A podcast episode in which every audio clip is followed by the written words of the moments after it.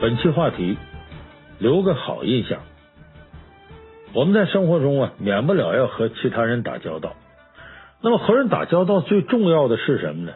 很多朋友估计能马上啊，就举出一堆的词来，什么态度啊、诚意啊、个人魅力啊、事前准备啊等等等等。但其实说到底呀、刚才咱们说那个单个词汇都是片面。其实你最直接的目的是什么呢？就跟人家第一次见面打交道啊，最主要的是要给对方留下一个好印象，尤其是第一次交往的印象最关键。那么最直接例子呢，就是我们这个找工作面试啊，为什么都想着要把自己简历包装好看点？不就是想让对方在简短几分钟之内能对你留个好印象吗？如果你这个面试都没过去，那后面就没你什么事儿了。你就再有能力、有才华也没用，所以就是第一次给人留下的印象，往往在很大程度上决定对方跟你交往过程中的结果。可是好印象这个事儿啊，你看上去好像挺简单，但做起的时候你会发现它太笼统了。什么叫留下好印象？什么叫好印象？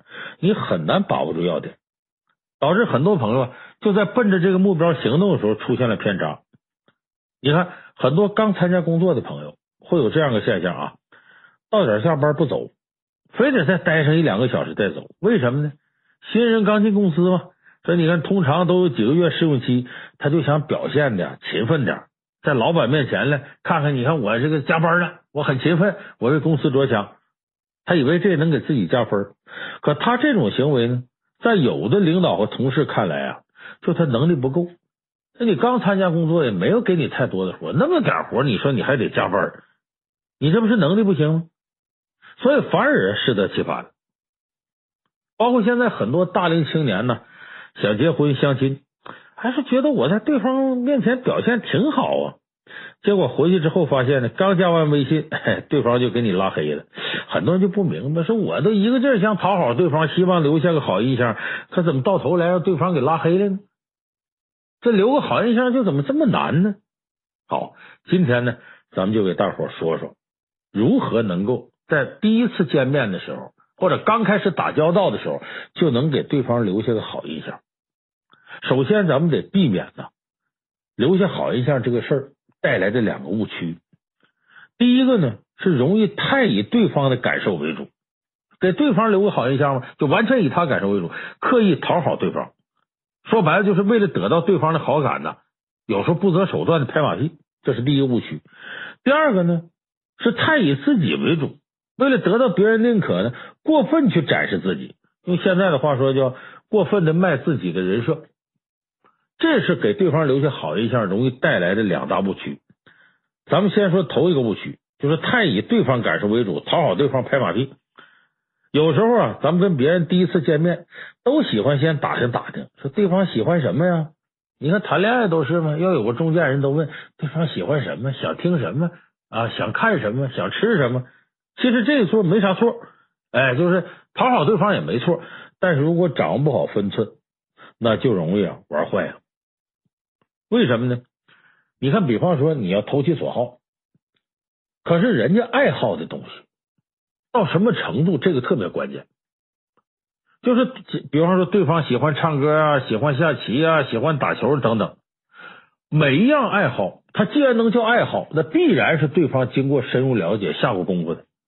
你呢，为了讨好对方，你在这方面没下过功夫，你想跟人家凑到一块谈这个，往往是拍马屁拍到马蹄子上。你看，我还记得二零一五年春晚《开心麻花》有个小品《投其所好》。里边的马科长啊，知道新来的局长喜欢打乒乓球，就让自己的下属郝建呢陪领导打乒乓球来讨好领导。其实这个是非常不聪明的做法。如果一个局长他非常喜欢乒乓球，他必然在乒乓球上有研究。你仅仅让一个下属说会打两下乒乓球去陪，这个就非常不聪明。为什么呢？因为在爱好领域啊，你会和你懂这是两码事儿。有的时候呢，你让这样人去陪呢，反而控制不好局面，画虎不成反类犬，所以给人留下呢，说你这人不懂装懂，哎，结果这印象反而不好了。所以不是说投其所好啊，就他好什么，我就得跟上什么。你得看看你自个儿的斤两。咱们拿四大名著举例，《水浒传》里边有一个人，就是典型的想拍马屁，得到对方的好感，留个好印象，结果拍到马腿上了。说这是谁呢？他叫童贯。咱们都知道，《水浒传》里说呢，北宋末年有四大奸臣：蔡京、杨戬、高俅、童贯。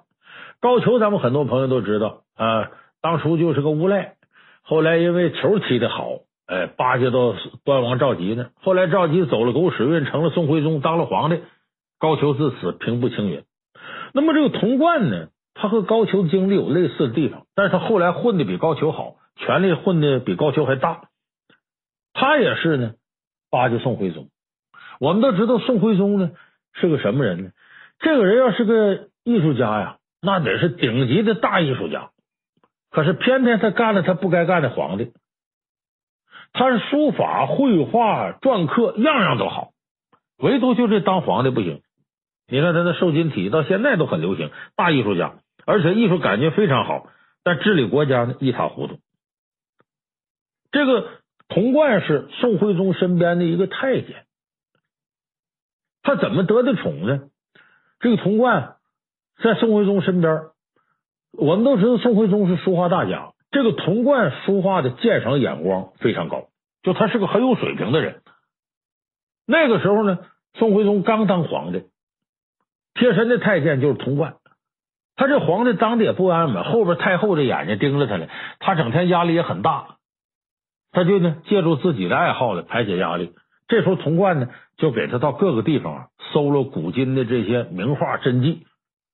童贯这个眼睛很毒，鉴赏水平很高，给他划来不少真迹，一下就得到了宋徽宗的这种信任。那么童贯这个太监呢，跟别人不一样，怎么不一样呢？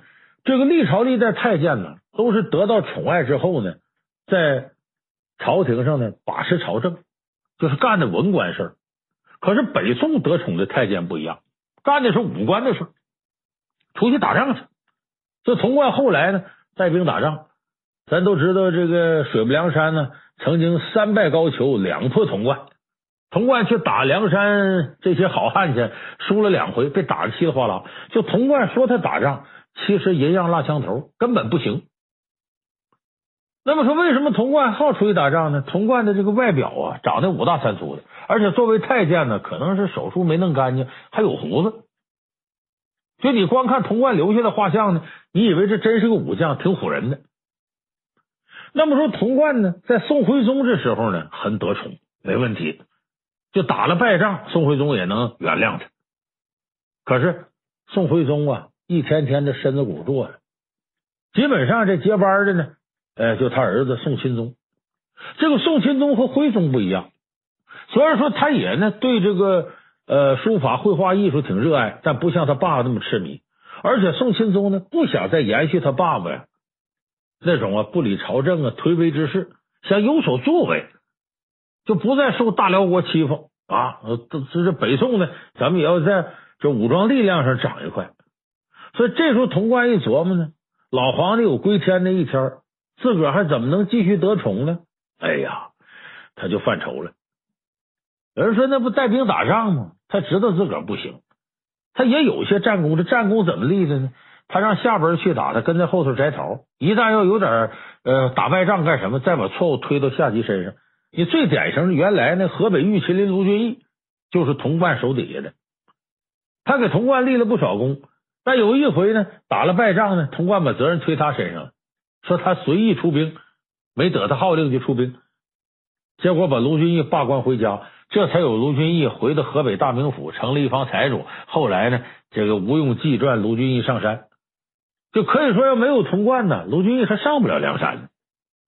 所以童贯自个儿打仗不行，可偏偏呢，他不是这块料呢。他在这上下功夫，他就跟着宋徽宗说：“哭啊，说皇上啊，老臣跟了你这么多年了，你说眼看呢，这个您这孩子新皇帝要上来了，据说这新皇帝不怎么喜欢我们，你说怎么办吧？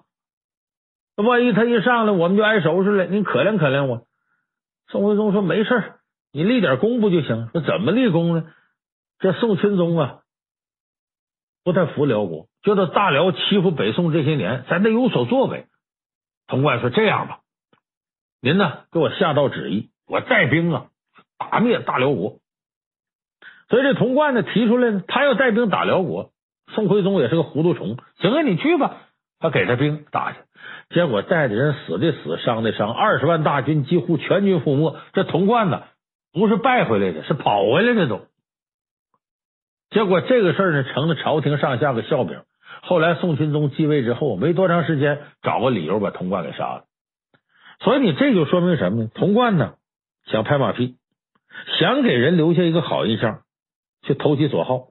可是他本身呢，他不是这块料。你说最后自己弄来杀身之祸，这我们身边这样事挺多。说你看这你你自个儿没啥钱，完了还看人家送礼拍马屁，你使劲花钱，结果你哪有那两下子？你没那么多的钱呢，这到最后你扛不住了。你这这人呢，看别人花言巧语的讨人欢心，你自个儿那嘴里跟揣着个棉裤似的，都张不开嘴呢，也跟人学，那肯定适得其反的。所以这样不仅不能给别人留下好印象，反而容易拍到马腿上，最后呢没逮着狐狸，自个儿惹一身骚。所以，既然是你主动的去博取对方好感，那么整个事情的发展就必须思考全面一点，别把筹码都压到别人身上，你得自个儿去控制节奏。所以，这是咱们说想给人留下个好印象，容易走入的第一个误区，就太以对方感受为主，刻意讨好对方，结果适得其反。那么第二个误区呢，是太以自己为主，为了得到别人的认可呢，过分展示自己。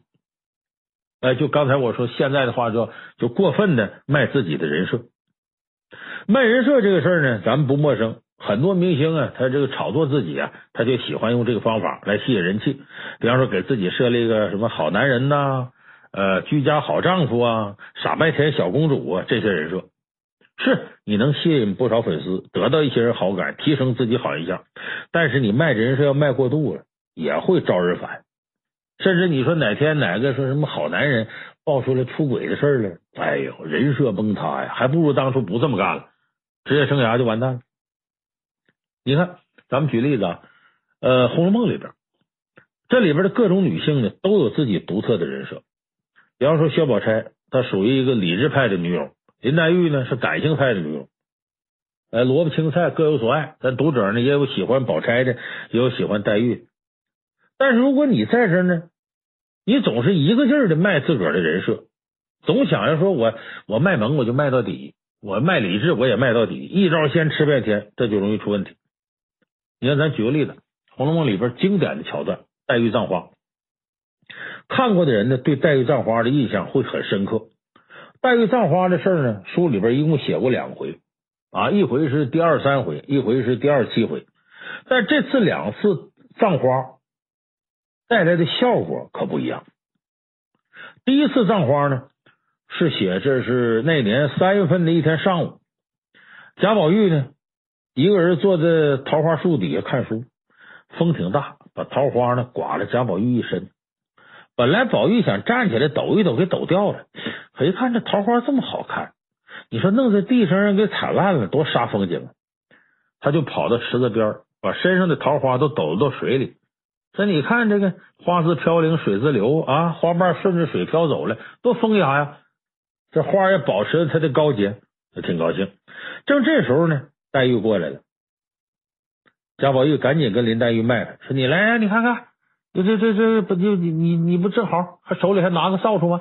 你把这花都扫一块花瓣，弄到一起，我把它放水里。我刚才放的好些呢，其实这是向林黛玉买好，说你看我怜香惜玉的啊，多有爱心呢！你赶紧夸过我。没想到林黛玉听完，直接蹦出一句说：“你把花弄水里头，万一流到脏水的地方，这花不受到玷污了吗？那你看我，我怎么做的呢？我在这个墙角这儿啊，立了一个花种。”什么叫花种呢？就是花的坟墓。我把这些花瓣啊，划拉到一块儿啊，装到一个袋子里头，把它埋到这花种里，入土为安。你看林黛玉这么一说，显得比贾宝玉刚才呢高出个境界。哎，这也是呢，《红楼梦》作者曹雪芹呢，借助林黛玉阐述了对美的另一种理解。表面上看呢，林黛玉这是惜花怜花，可怜这个花瓣。同时她表达自己处事一种态度，就是落花呢，本来没人在乎，但是我林黛玉对他十分在乎。第一呢，是我有一颗柔软善良的心；第二啊，我和这落花一样啊，没了根了，没了家了，父母双亡，寄人篱下呀。我和这落花同病相怜呐，我就亲手给落花建个花冢，建个坟墓，就算是让他们不再飘零，有个归宿啊。这是林黛玉对自己身世的一种影射。其实这种影射是什么？不就给自己建立一个孤苦无依，哎，但同时心怀善良的一个美好人设吗？所以本来就对他好的这贾宝玉，一听这句话，觉得这林黛玉不光是个花瓶，不光惹人怜爱，而且很有内涵。所以呢，你看林黛玉葬花表现出来的这幅可怜相。她不由自主就想，我我我我宝二爷，我我全心全意呵护你。所以就说林黛玉第一次葬花卖这个人设，给宝玉留下了极佳的印象，给自己加分。你看这挺好吧？可是到第二次再卖这葬花人设，就不是那么回事了。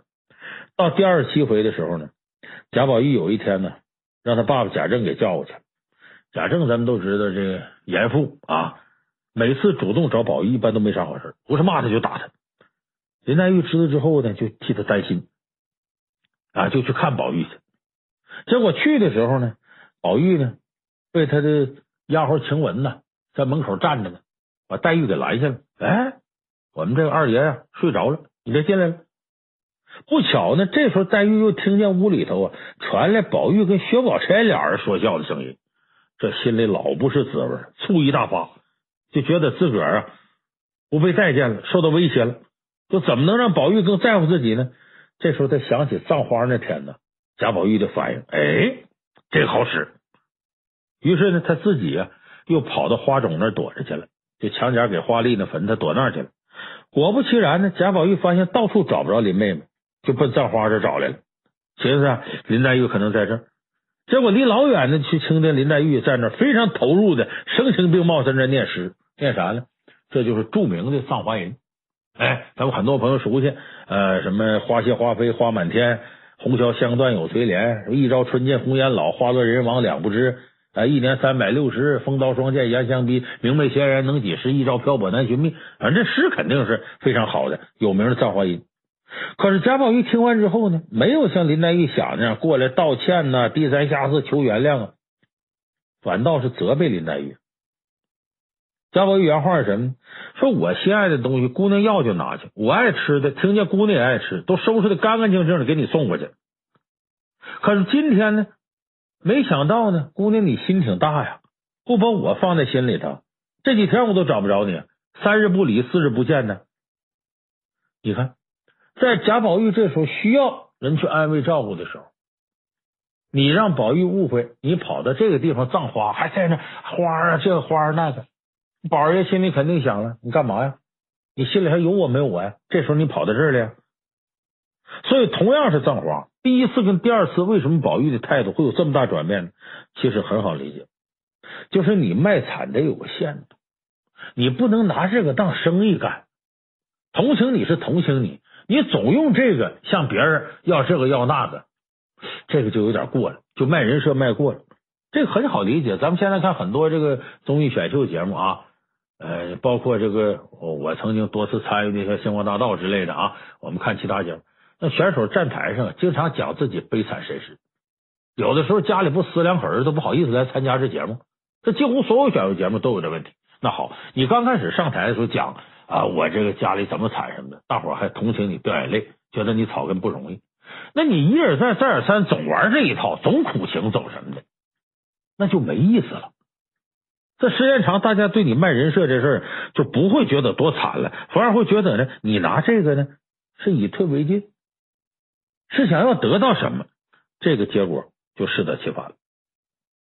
所以这会导致情感消费过度，反倒引起大伙的反感，招人烦。你看《红楼梦》里边这写了黛玉两次葬花，我估计宝玉再看上第三回可能会更生气。所以你我知道你这情况，你不用总在我面前卖开，你多悲惨，多一朝漂泊难寻觅，用不着这。所以想给人留下好印象啊，即使你找对了路子，你也得学会控制好分寸，懂得适可而止。一旦用力过头了呀，让事情发展脱离原有的轨道，反倒会起到反效果。这就咱们成语里说那个过犹不及。那么有人说说你这想给人留下好印象，怎么这么难呢？又是这儿过了，又是那儿不对的。那我这人就比较单纯，考虑不了那么多。那像我这样人，怎么能给人留下好印象呢？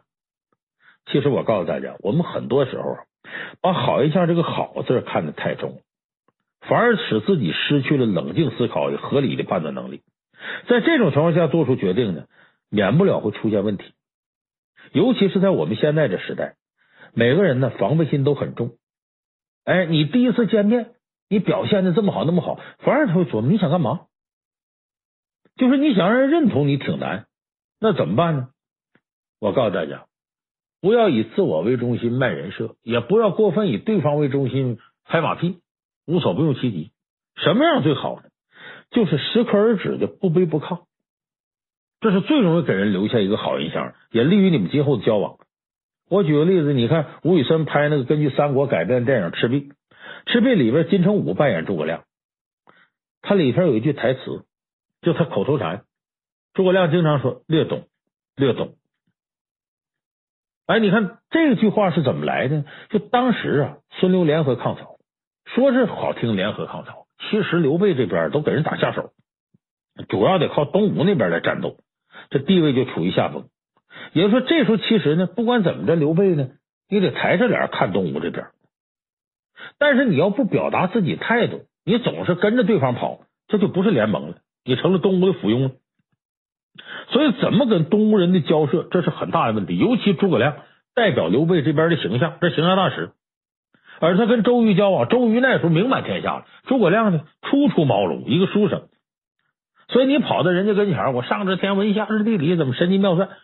人家只会认为你狂妄自大。所以我说，小说《三国演义》里描写诸葛亮，那是神话诸葛亮。要现实当中，你说你刘备这边现在什么实力？弃新野，走樊城，拜当阳，奔下口，没打过胜仗。你跑到东吴来，他大言不惭、舌战群儒，谁信呢？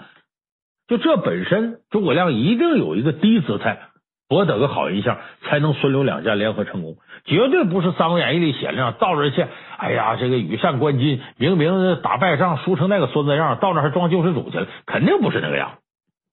那么，我觉得金城武扮演这个诸葛亮是很符合当时那种时局下诸葛亮应该有的一种选择。怎么做的呢？你比方周瑜。问这个诸葛亮，你懂阵法呀？诸葛亮说略懂。呃，之后不给马接生，诸葛亮都说略懂。可是呢，经过这边做的事儿，周瑜一看，诸葛亮可不是略懂，他是真有研究。你包括用这个操琴音律这些事儿试探诸葛亮，发现诸葛亮对音乐方面的研究造诣极深，并不比周瑜差。所以这之后一系列表现。周瑜就明白了，诸葛亮其实深藏不露的高人。这句“略懂略懂”啊，你听着简单，其实背后是暗藏玄机。别人就会认为呢，你既有才华，又懂得谦虚，谦虚。哎，既不是深藏不露，但是呢，你又不是盛气凌人。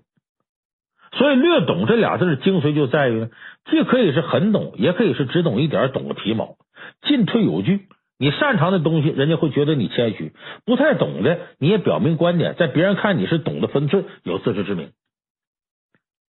所以我们说呀，在跟别人最开始接触的时候，不要总是想着怎么能够让对方很快对你产生好感。你想让那些找工作面试的，你想让一上来就觉得你是一个百里挑一的人才，恨不得马上给你签约，别让你跑了，你水平得多高啊！啊，所以绝大多数人是做不到这样的。那么你能够在最后被录取，靠的是什么呢？其实就是你在整个面试过程当中没有犯错，别人也挑不出什么毛病来，所以能够保证你的印象在别人那里不会被扣分，对你来说已经就是成功的开始了。就是我们不要想着第一次跟人打交道的时候就给对方留一个极好的印象，你要先想千万别留下极坏的印象，就先别做加法，你先想到做减法。这比你绞尽脑汁去讨好对方，最后结果还是个未知数，哎，要来的简单实用的多。所以我说，要给人留下个好印象，先要考虑别给人留下坏印象。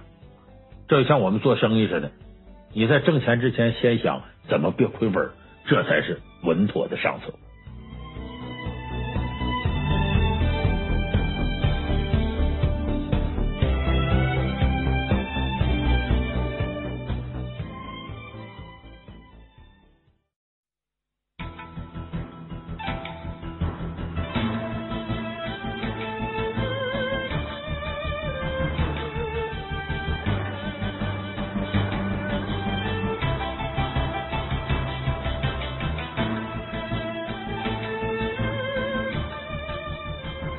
本期话题：住在别人家不能招人烦。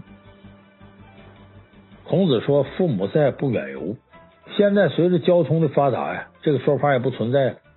家里有什么事儿啊，坐飞机、高铁有个两三个小时就到家了，可能比原来呀同城想见个面都方便。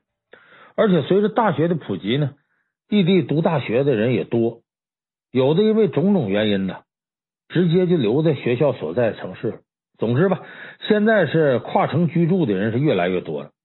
那跨城居住啊，不可避免就遇到一种情况，就是借宿。有的时候我在这工作了，我就租房子或者买房子。但是这租房子买房子也不是说你第一时间就能办到的。所以从短时间来讲，倒短的意义上来讲，现在这借宿这事儿挺常见，而且不光是。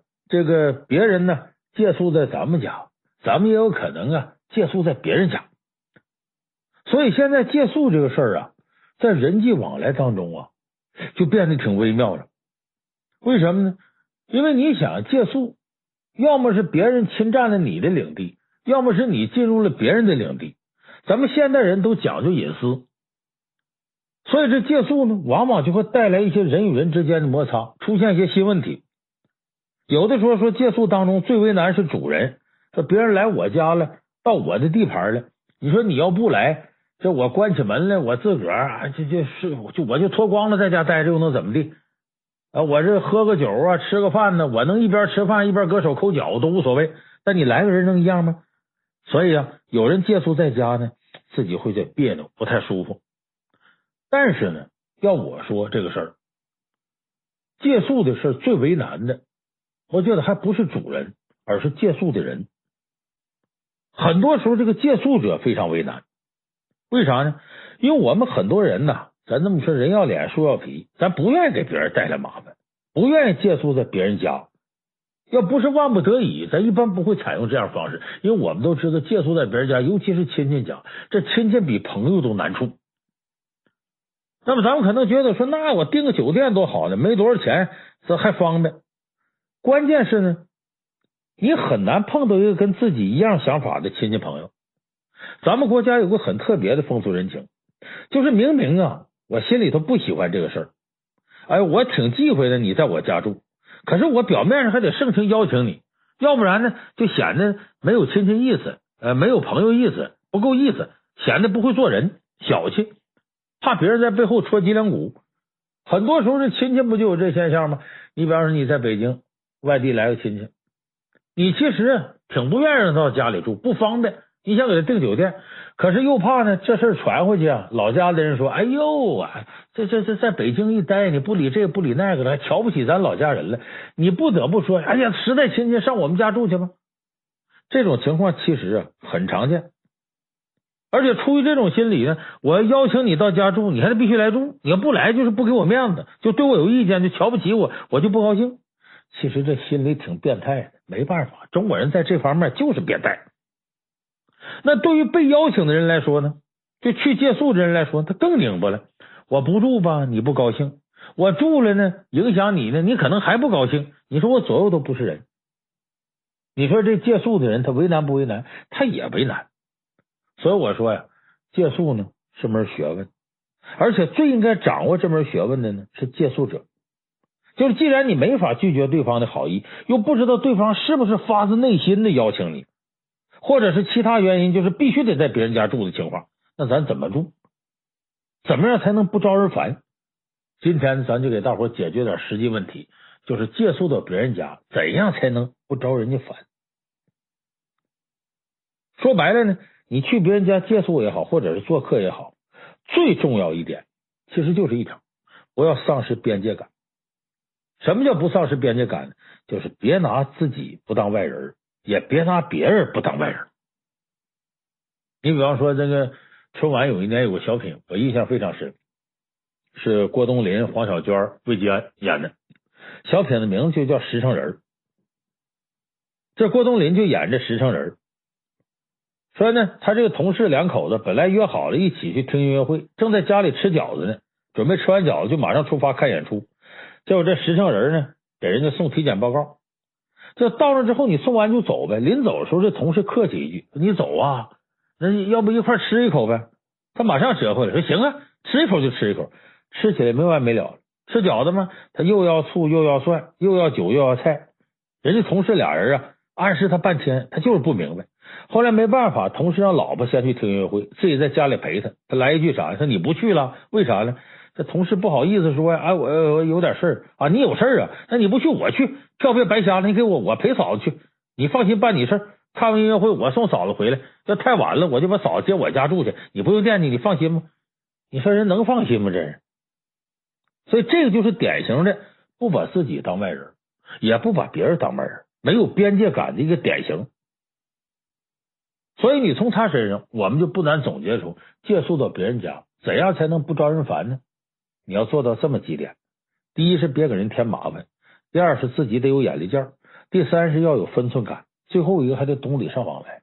哎，咱们分头给大伙说说这四条，你看你在生活当中能不能用得上？呃，咱们先说这头一个，别给人添麻烦。你说白了呢，咱们去别人家做客呢，作为主人来说呀，他是失去很多自由的。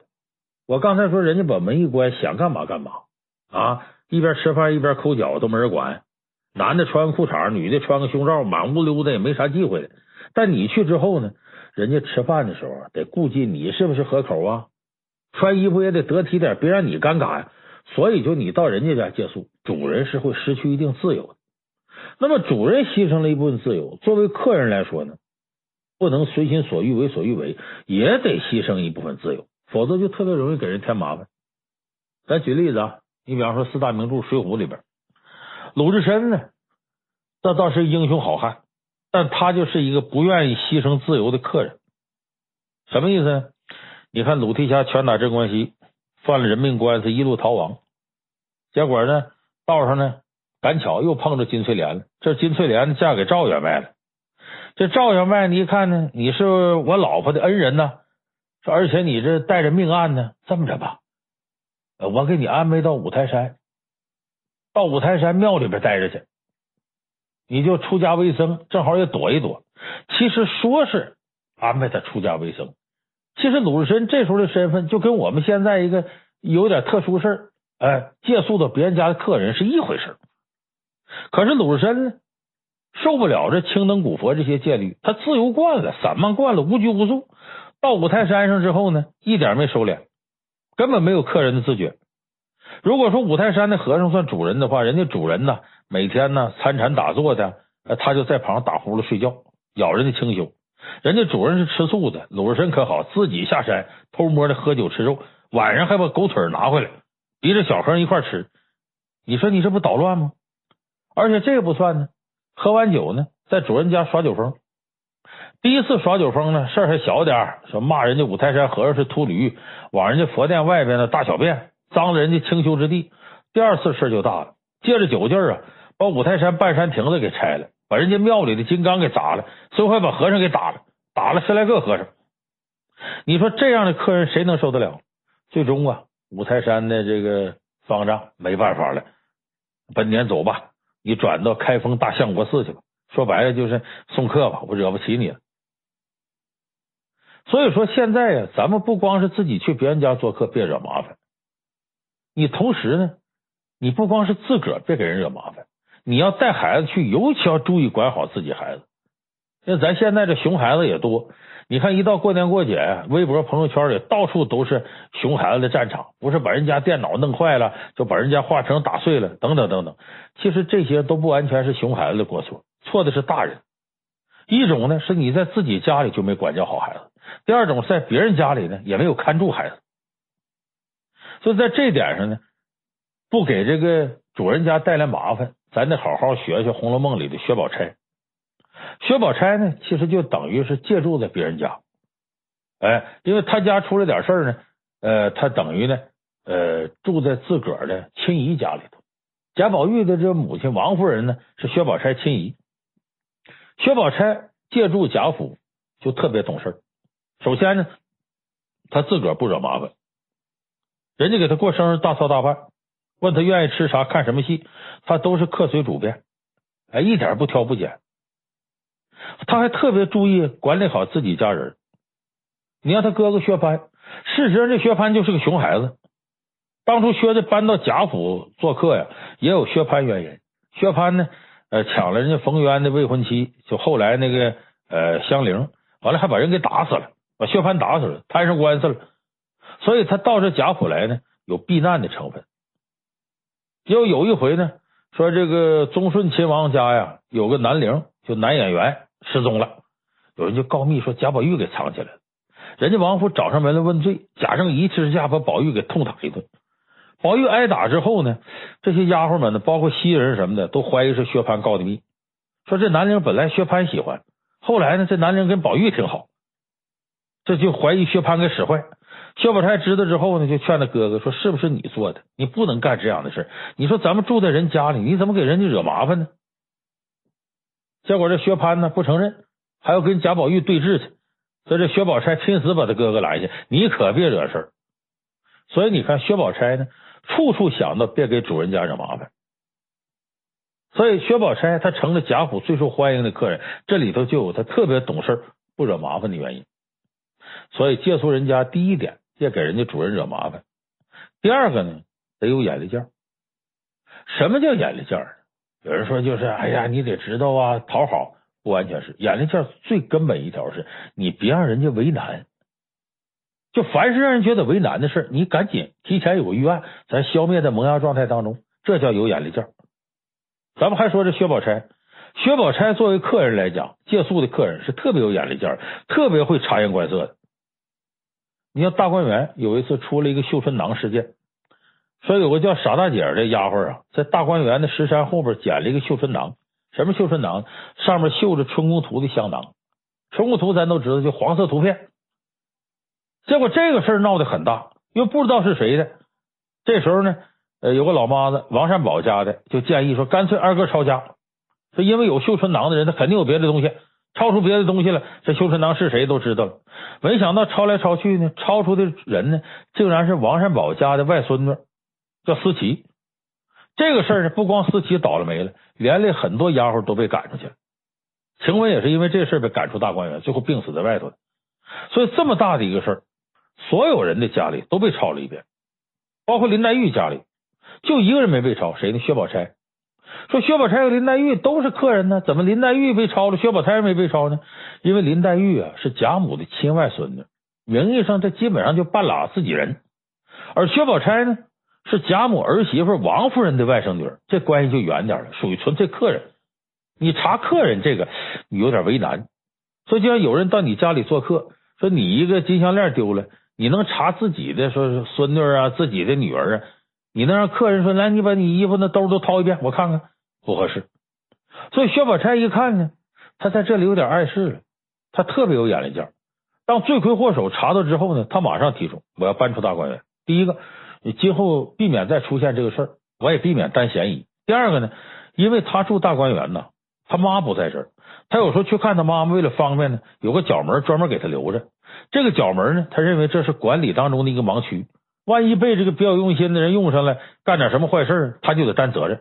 所以，薛宝钗主动提出搬出大观园，我不让主人家为难。所以这时候呢，我们得注意到，主人家有事或者有什么顾虑，又不好意思直接撵客，你这时候你就得有点眼力见，咱们主动点。你《水浒传》里也有这样的人，哎，拼命三郎石秀，他当初石秀啊救了杨雄一把，所以杨雄老丈人挺感激，说看他一个人孤苦伶仃，还穷的叮当响，说你啊到我这个姑爷家住吧，到杨雄家里头住。他老丈人是卖猪肉的，说咱俩一块卖猪肉吧。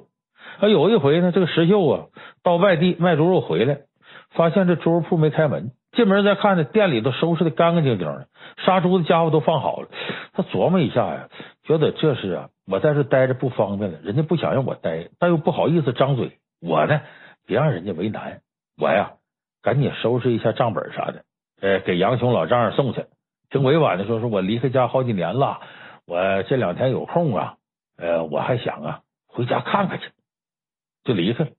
虽然说这个事儿呢，最后是个误会，但不得不说呢，石秀在这个问题上啊，挺有眼力见儿。有眼力见儿是有眼力见儿，石秀在这个问题上没犯错误，但是作为一个借宿的客人，他犯了另外一个错误，就是我们下面要说的，怎么样不给人家带来麻烦，你得要懂分寸。什么叫懂分寸呢？咱拿石秀举例，石秀呢有眼力见，但是不大懂分寸，到人家乱管闲事。杨雄他老婆呢跟那和尚裴如海通奸的事儿啊，就他给捅出来了，而且为了证明自己啊是这个没有诬告，没有乱嚼舌头，他把这事一追查到底，结果最后造成啊翠屏山石秀杀早，潘巧云给剐了，裴如海也死了，这杨雄也回不去家了。就说本来呀通奸的事不至于死人，闹得这么大，生生的把杨雄一家给搅和了。那么这种没有分寸的，到人家里头乱管事、指手画脚的，什么人愿意干呢？比较年长的客人。你像有的时候说你舅舅到你家住来了，你叔叔到你家住来了，你大姨到你家住来，就容易出现这问题。到这家里来看，哎呀，你家这不行，那不行，这东西放这儿不吉利呀！哎呀，这太埋汰了，我帮你收拾收拾吧。你俩怎么能这么管孩子呢？把孩子都管傻了。来，这我给你带带孩子吧。你看，这其实作为一个客人来讲，就是没分寸的表现，就容易招主人烦。而且咱们实质上来说，包括你的公公婆婆、你的岳父岳母，在你家都是客人。可是我们中国的老人很多没这个界限。其实两口子才是一家人，你和你的爸爸妈妈，你和你岳父岳母、公公婆婆，那不是一家人，他是另外一家人。结果中国的老人往往没有这分寸感，到孩子这边来呢，觉得这就自个儿家啊，房子都我给你们买的，对人家家里教育孩子和两口子的消费啊，包括生活习惯指手画脚。你这样一来，两辈人之间怎么可能不闹矛盾呢？所以，其实有的时候，这种直系亲属之间的矛盾，也是像借宿客人一样没有分寸感带来的。他不知道的是，这不是自己家，你还想总当主人。所以，除了管闲事以外，还有一点就是异性之间的避嫌。你像石秀，血气方刚的青年男子，你久住在杨雄家里，人杨雄又是有老婆的，这个分寸感很难拿捏。后来，这不是潘巧云就跟着杨雄哭诉吗？这诬告这个石秀啊，调戏自己，这个事儿真出现，你是有嘴你都说不清。咱们还有武松，其实我们看就是西门庆、潘金莲这个事儿，看起来说西门庆奸夫，潘金莲是淫妇，这凑一块没好事。但是你琢磨琢磨这事儿跟谁有关系？武松是脱不了干系的。武松来之前，潘金莲是看不上武大郎，但也没生那么些事儿啊，自己命苦啊，我就嫁这么三寸丁古树皮，我就认了。我在家里做炊饼，你出去卖去，两口子也这么凑合着过呢，没出事。可是武松一来之后呢，这个分寸感没掌握好，留他在家住，武松还真就留在家里住了。这一住啊，把潘金莲啊对爱情和情欲的渴望给搅动起来了，就看上武松了。就人有时候你不见到诱惑你的事儿吧，还没事，一见到这个收不住了。所以武松发现了之后呢，也知道这事不行。把自己嫂子教训一通，就搬出去了。搬出可搬出去了，这口瘾可把潘金莲给勾起来了。所以后来西门庆一勾他，俩人成了奸夫淫妇，把武大郎给害死了。所以如果说一开始你武松到这来，你别住在自己哥哥家里，你就在衙门里住，可能这事就没有了。就是这个时候你也得把握住这分寸。凡是家里头有年轻异性的，你这事真得注意。因为有时候啊，这些问题啊，你不好说，有时候也挺暧昧。这个事情说出之后呢，大家容易破脸，所以索性瓜田不纳履，李下不正官。咱们呀，防患于未然，别处在嫌疑之间，躲开点还是好的。你像现在也有很多这种事儿，那闺蜜呀，借宿在自己家里，结果跟自个老公勾搭在一块儿的事儿。那这个事儿怎么掌握分寸呢？第一个呢，是在单身的时候啊，尽量不要。在有异性的家里头住。第二个呢，是不得不住的时候，要懂得避嫌。你看最近有一个网红博主，他在自己的这个微博里呢，呃，就说了个事儿，说自个儿有个闺蜜长得特漂亮，但是这闺蜜做事特有分寸，就一只要有她男朋友在旁边，她这闺蜜呀，为了避嫌，恨不得能穿一条从脑门包到脚底下的这衣服，平常穿的挺露，这时候也不露了，就在自己朋友的男朋友面前，她特别注意。另外呢，从来不在呢，就是。她男朋友在的时候，跟她男朋友开玩笑，不开玩笑，也避免跟她男朋友单独相处。所以这样的话，这闺蜜俩呢，就不是塑料姐妹，两人感情很好。呃，她把她男朋友带去给她闺蜜看呢，也特别放心。这就是一种分寸感。那么，除了说你要有分寸感，还有一点是什么呢？你得懂得礼尚往来。就是你既然决定到人家住了吧，不妨带点礼物去。让人家心里有个平衡，人家不一定就在乎这点礼，但是呢，多多少少觉得呀，心里挺暖和，可能跟你这个心理距离就会更拉近。有那么句话叫“当官的不打送礼的”吗？你仔细琢磨琢磨，哎，这里头挺微妙。你像《红楼梦》里头那刘姥姥，她去贾府是干啥去了？其实就是要钱去了。那么他第二次再上贾府呢，就带了不少土特产回礼。当然，这土特产也不值钱，可人觉得呢，你是个有人情的人。这贾母就把老太太又留下多住几天。你看，就因为刘姥姥呢知道礼尚往来，你不能我穷我有礼，你富你活该，人不能这样。包括薛宝钗，她住在贾府里头呢，经常呢给贾府这些人送礼。你比方说，史湘云要主持赛诗会，他就赞助螃蟹；林黛玉身体不好，他赞助燕窝；王夫人呢，呃，要给丫鬟金钏办丧事。他就给出衣服，还有一次呢，他特意给所有人送了礼物，连这个不受待见的赵姨娘都想到了。你说这样的客人，主人能不喜欢吗？所以说，咱们看呢，这以上这四点呢，呃，借宿的人家不惹麻烦，要有眼力劲儿，要有分寸感，得懂得礼尚往来。其实说的是什么？都是我说的这个边界感，就还是别把自己不当外人，别把别人不当外人。说白了，你现在看，现在寒暑假到了，很多家长都哀嚎，我家孩子又放假回家了。你说，就你在自己家里住长了，你爸妈都烦你，你何况这是别人？所有心理学家说，咱中国人呢，活着最没有边界感，确实是这样。老外不说吗？说中国人太热情了，其实这个热情也是一个边界感缺乏的表现，这是跟咱们对孩子教育方式有关系，属于啊，是我们这个民族。情商上的某种先天的缺陷，但是呢，这种缺陷呢，我们可以通过后天努力去弥补。